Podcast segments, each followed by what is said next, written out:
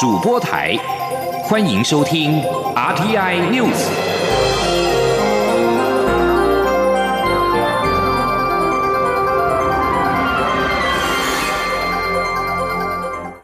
各位好，我是主播王玉伟，欢迎收听这节央广主播台提供给您的 RTI News 新闻。首先带来关注。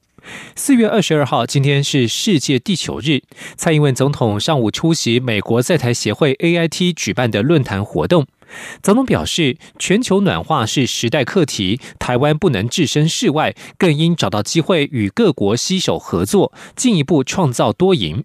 总统并且指出，减碳与经济发展有关，谁能率先发展出新技术，建立新的模式，谁就能够在新的全球局势当中把握住关键地位，而台湾不会落后于国际趋势。前天记者杨仁祥、王兆坤的采访报道。美国在台协会所属的美国创新中心举办年度创新论坛，为同步欢庆地球日，特将主题定为“世界永续同行”，凸显永续与创新概念。蔡英文总统在开幕仪式致辞表示：“人类唯一的家园地球正遭遇严峻挑战。以台湾为例，在极端气候影响下，两三年前还在担心暴雨后淹水，但从去年到现在却遇到百年大旱。虽有前瞻基础建设超前部署。”但极端气候带来的挑战依然很大，因此在世界地球日这一天聚集一起，为的就是要思考促进永续发展方式。总统指出，因应气候变迁，国际正在形成新趋势，包括欧盟、日本、韩国、中国都提出相关对策，而我们的重要伙伴美国，则在全球减碳议题上扮演关键角色。全球暖化是我们这个时代的课题，台湾不能够置身事外。更要找到机会，在这波趋势中，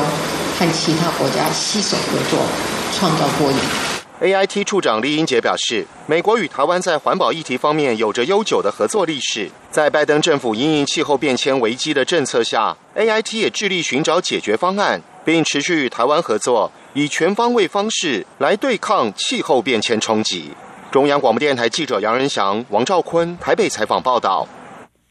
环保从生活做起。环保署今天与多个环保团体与企业在西门町红楼广场摆设摊位，展示塑胶源头减量以及循环再利用的具体成果，希望民众能够养成自备、重复使用、少用一次性产品的环保生活习惯。今天央广记者郑祥云、刘品熙的采访报道。受到 COVID-19 疫情影响，民众消费行为改变，各种网络购物、餐饮外送、外带需求增加，导致一次性产品废弃物成长快速。选在四月二十二。二号世界地球日当天，环保署在西门红楼商圈举行记者会，并邀请环保团体跟企业在现场摆设二十四个摊位，展示塑胶源头减量以及循环再利用的具体成果。素食业龙头麦当劳将店内餐具全数改为森林管理委员会 FSC 认证的永续纸材容器，并将冷饮杯改为旧口杯，也淘汰冰旋风的塑胶杯盖，一年减速近三十二公吨。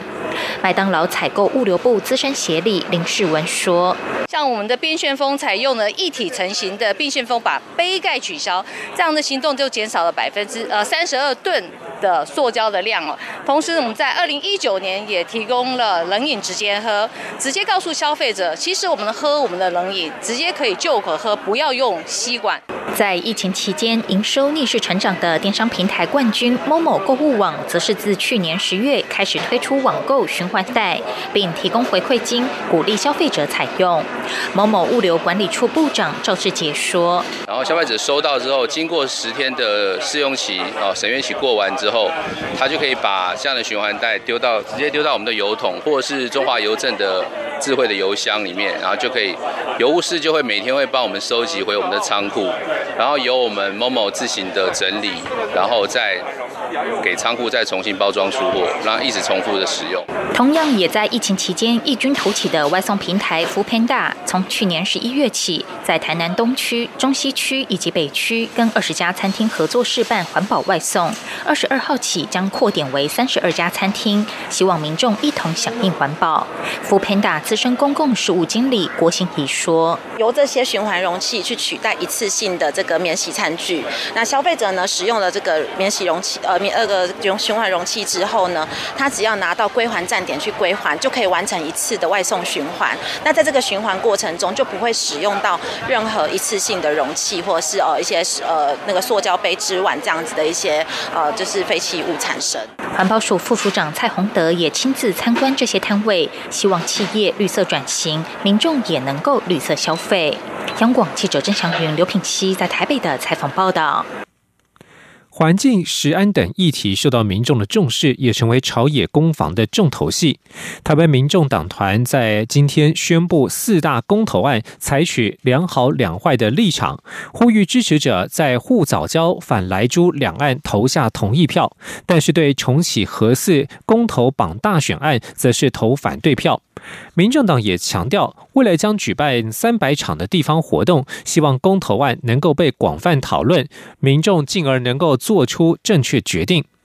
民主党立委邱成元表示，接下来在台湾各地将举办超过三百场的系列说明会、讨论会和接讲等等，希望让这一次的公投案能够被广泛讨论，民众进而能够做出最符合自己需求的决定。继续要关注的是国际间的反中抗中浪潮。美国参议院外交委员会在二六十二十一号高票通过跨党派的战略竞争法案，确保美国未来能够全方位因应中国挑战，反制北京对台湾与区域的野心。法案接下来将送交参议院院会审议。民民主党籍参院外委会主席梅南德兹表示，中国挑战在规模、范围与急迫性上都是史无前例的，需要全面竞争性政策与战略来应应。法案集结跨党派努力，欲动用美国所有的经济外交工具，制定印太战略，让美国能够真正面对中国所带来的国安与经济挑战。战略竞争法案当中纳入多项挺台条文。外交部发言人欧江安今天表示，外交部感谢美国国会长期以来不分党派对台湾的强劲支持。外交部会持续关切这个法案的后续审议，并且与美国国会及行政部门保持密切联系，以持续深化台美全方位的合作伙伴关系。青年记者欧阳梦平的采访报道。外交部发言人欧江安二十二号指出，美国参议院外交委员会通过的战略竞争法案中纳入多项友好台湾的条文，内文涵盖台美在安全、经济、政治等各层面的伙伴关系，展现美国国会不分党派长期以来在台湾议题上一致的强劲支持。外交部对此表达诚挚的欢迎及感谢。由于这项法案将送交参议院院会审议，外交部也将留意后续发展。他说：“近年来，我们也看到台湾跟美国关系的深化，其实各界都是有目共睹的。我们也看到了美国拜登总统上任之后，也不断的以具体的行动来展现对于台美关系的重视跟支持。外交部我们会持续关切这个法案后续的审议的情形。”并且跟美国的国会还有这个相关行政部门都保持密切的联系，然后以持续的来深化台湾跟美国全方位的合作伙伴关系。欧江安指出，该法案内容包括重申美国对台承诺，支持台湾自我防卫能力，并贺阻中国武力进犯；透过重启贸易及投资架构协定 （TIFA） 以及洽签自由贸易协定等方式，强化双边经贸关系，以及支持台湾国际参与，协助因应中国锐实力的攻击，并改善对台湾政府的待遇。该法案也纳入了多项美国国会审议中的有台法案，包括深化台美在语言及专业领域实质交流合作的《台湾学人法案》，以及要求不得限制台湾政府代表或军人在执行公务时展示具主权象征的国旗或军事徽章的《二零二一年承诺再保证法案》等有台内容。中央广播电台记者欧阳梦平在台北采访报道。将焦点转到立法院。交通部长王国才今天首度以部长身份前往立法院交通委员会备询。面对立委质疑，他和前交通部长林佳龙在交接时双双露出灿烂的笑容，仿佛在上演一出升官戏码。难道忘了他是因为泰鲁格事故的四十九条人命才临危受命？对此，王国才答询表示，他心里想的并非升官，而是改革，并强调改革不成功，他就会自行离开。今天央网记者吴丽君的采访报道。原交通部政务次长王国才二十号升任部长后，二十二号首度以部长身份前往立法院交通委员会备询。立委洪孟凯率先开炮，质疑王国才和前交通部长林佳龙在交接典礼上笑得如此开心，是否忘了他之所以接下部长重任，是因为泰鲁格事故的四十九条人命？对此，王国才答询表示。交接时露出笑容，不代表他对罹难者家属没有同理心。他说：“那天是交接了哈，就像我看到洪伟现在会露出笑容一样。那一天露出笑容，不代表我对于家属没有同理心。我们现在都在处理这个事情。”洪孟凯则追问：“既然如此，为何会让外界感觉又在上演一出升官戏码？”王国才则强调，他心里想的是。改革。而且改革不成功，他就会离开。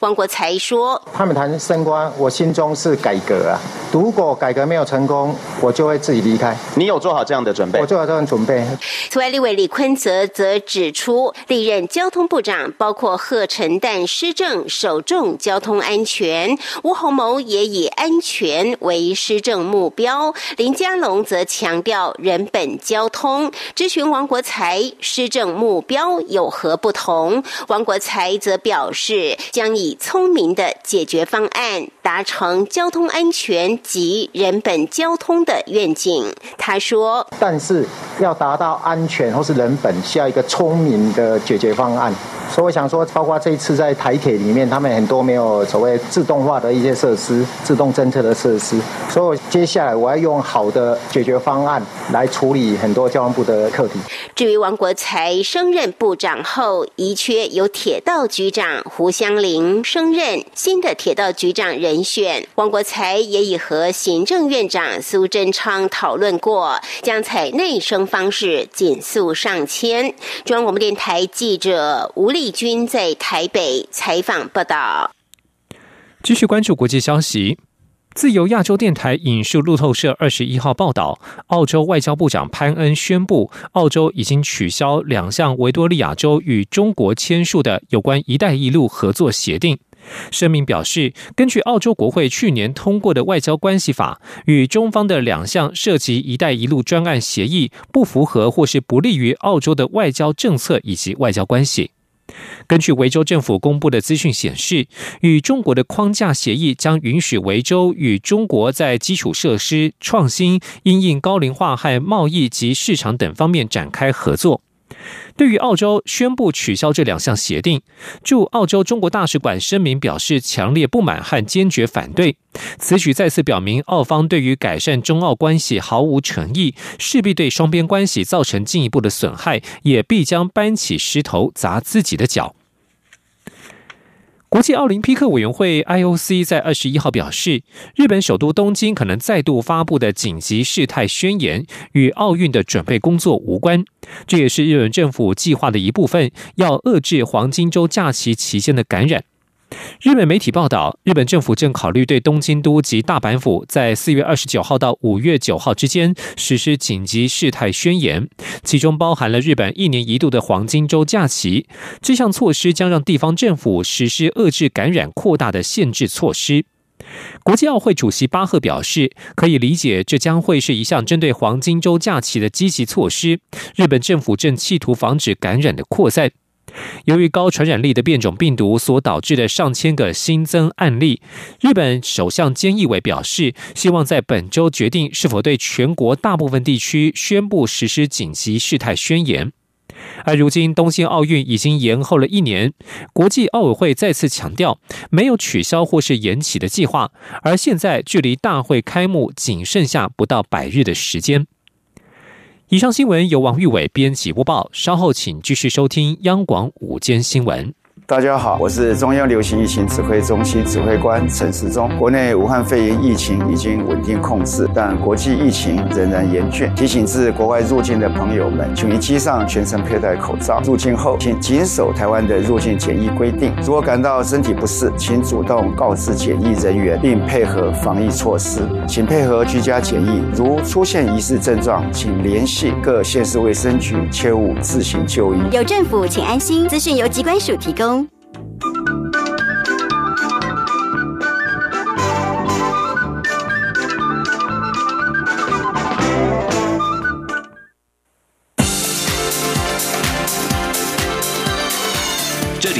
中央广播电台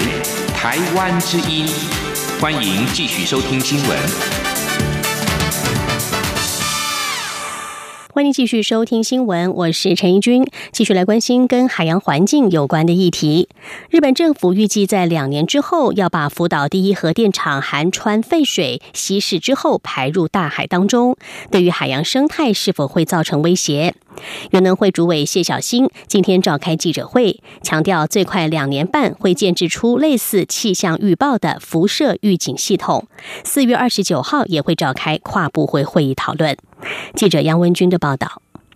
针对日本两年后将排放川废水一事，原能会主委谢小新二十二号召开记者会，除了解释自己昨天跟媒体有些误会，也说原能会早在四年前就超前部署。当日本四年前试出此议题测风向时，原能会就预料日本若决定排放，一定会选择排到海洋，所以原能会辐射侦测中心就开始做辐射背景调查。由于此事事关重大，原能会在去年三月就举行跨部会平台会议，包括外交部、农委会、海委会都有出席。目前已开过五次会，四月二十九号将召开第六次，也会邀请驻日代表处、科技部、卫福部等单位。谢小新指出，为了更接地气，最快两年半建制出类似气象预报的辐射预警系统。他说：“利用我们现在目前的一点二八亿所建制的、所建制这个系统，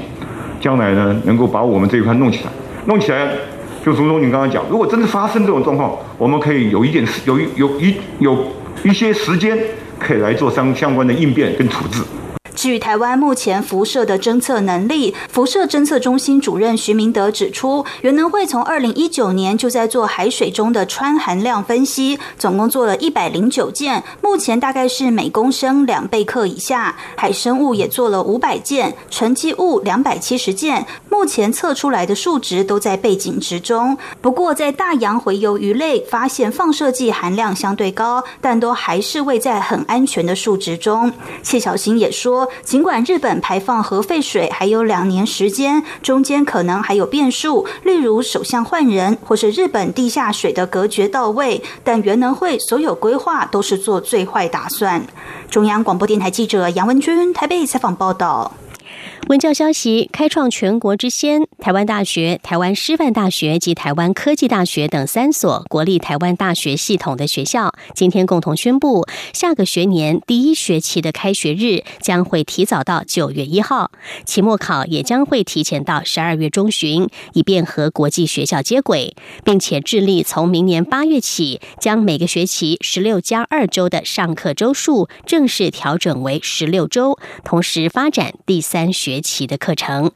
记者陈国维的报道。我国的大学目前每学期需要上十八周课程，比起许多国家的大学多出二到三周。国立台湾大学系统三所学校——台湾大学、台湾师范大学及台湾科技大学，近年致力调降上课周数。现行的十六加二周是在期末考后的第十七、十八周，开放老师规划自主学习课程、线上课程或参访活动。台师大教务长刘美惠表示，三所学校已经决议通过一百一十学年度行事历，除了维持十六加二周，还要将第一学期开学日提前两周到九月一号，和中小学同一周开学。期末考则考到十二月二十一号就结束，进入自主学习周。明年一月五号正式放寒假，而第二学期在明年二月十四号开学，毕业典礼将提前到学期第十四周的五月二十一号举行。期末考安排在六月三号结束。刘美惠指出，调整后的形式力将能和国际学校接轨。国立台湾大学系统也。将致力在一百一十一学年度朝每学期上课十六周的方向规划。因为一般在国外的大学，他们圣诞节前大概学期就会结束。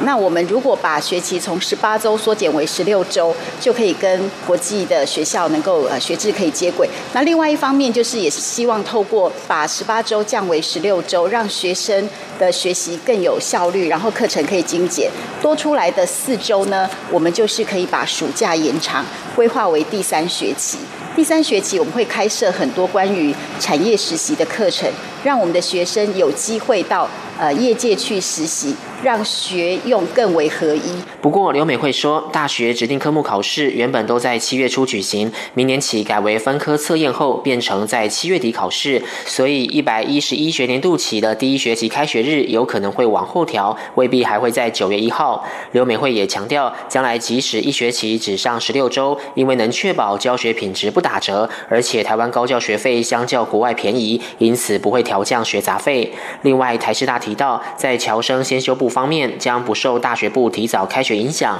上下学期开学日维持在九月十六号与明年二月二十一号。有关春季班与秋季班宿舍入住、新生注册等时程，都与往年类似，没有太大差异。中央广播电台记者陈国伟台北采访报道。行政院会今天通过了信托法部分条文修正草案，翻修公益信托制度，也因应实务所需。其中，为了避免假公益真避税的乱象，修法草案增定了公益信托办理公益事务的年度支出应该达到一定的比率。同时，为了防止公益信托产生了控股化，也明定购买上市上柜公司股票的财产总额以及持股比率的上限。另外，为了强化监督，修法草案除了明定主管机关应该要定期派员实地查核之外，同时还建立了公益信托资讯揭露制度，要求受托人将信托行为的内容、经主管机关备查的书类表册以及补助捐赠等资料，全部于网络上公开。屏东一名女子之前遭到了骚扰、掳杀、遇害，也再度掀起了跟踪骚扰防治法立法的声浪。内政部长徐国勇今天坦诚，跟骚法如果能够更早的立法施行，有机会阻止这起案件的发生。他也强调，今天行政院会将会通过跟骚法草案，预计一周之内送进立法院审查。记者林永清的报道。屏东县黄姓男子骚扰电信业曾姓女子长达两个月，后来更制造假车祸掳人弃尸，案件引发全国关注。朝野立委也纷纷敦促立法。民进党立委罗美玲二十二号在立法院内政委员会质询时，回顾曾姓被害人遭到骚扰杀害的过程，并询问内政部长徐国勇，跟骚法若能在案件发生前完成立法，是否有机会阻止憾事？徐国勇当场坦诚，的确有机会阻止，并强调草案在行政院会通过后，一周内就会送进立法院。徐国勇说：“对，有机会来阻挡这个机这个事件的发生。”所以这跟骚法，我想行政院今天就要还呃这个提到到应该院会会通过。对，那怎么会送到立法院？通过以后，那复复议时间二五嘛，一个礼拜过了以后就可以就会一个礼拜之内就会送进来，就会进来。行政院版本的跟踪骚扰防治法草案明定八种跟踪骚扰行为样态，将要求约会、网络骚扰等都纳入规范，违反者最高可处五年以下有期徒刑。此外，也引入了预防性羁押制度，若犯了跟骚罪及违反保护令之罪，经法官讯问认定有反复犯罪之余，得予以羁押，以遏制性别暴力。央广记者林永清采访报道。政府也持续打炒房，行政院今天预计会通过房屋税条例修正草案，限缩住家房屋现值低于十万元免税条款，来防堵分割房产避税。学者指出，政府寄出了一波波的措施，虽然有助于遏阻炒房的效果，但影响力并不大。学者并点出，要有效的打炒房，至少有三大关键措施应该要赶紧推动，包括囤房税、追查投资大户资金来源，以及央行针对非自住户调高利率等等。记者谢佳欣的报道。热钱涌入，加上低利环境，政府忧心房市炒作影响居住正义，自二零二零年底起，祭出一波接一波打炒房措施。而行政院也要通过房屋税条例修正草案，将住家房屋现值低于十万元的免税条款排除法人适用，同时个人户也只限三户适用，防堵有心人士将房屋分割成小平数物件避税。此外，中央银行日前也表态，若房价持续上涨，房贷余额不断增加，也不排除祭出第三波信用管制措施，甚至是将自然人第二户贷款成数降至五成以下。尽管政府打炒房力道不断加大，看在学者眼里虽是予以肯定，但效益却不大。清华大学科技管理学院荣誉讲座教授张金鄂指出，以第一季房市而言，除了南部的交易量稍微萎缩以外，整体房市持续热络，显示大家对于政府是不是玩真的，还是有焦虑及不信任。他并强调，真的要打炒房，至少要从三大关键下手，才会打到痛处。他说：“重点的关键要把握住，第一个就是退房税嘛，关键东西没有去做，对于投资大户的追查资金来源，是不是也该做？那央行的第三波是不是针对于非自住的利率也应该加码提升？这也都是应该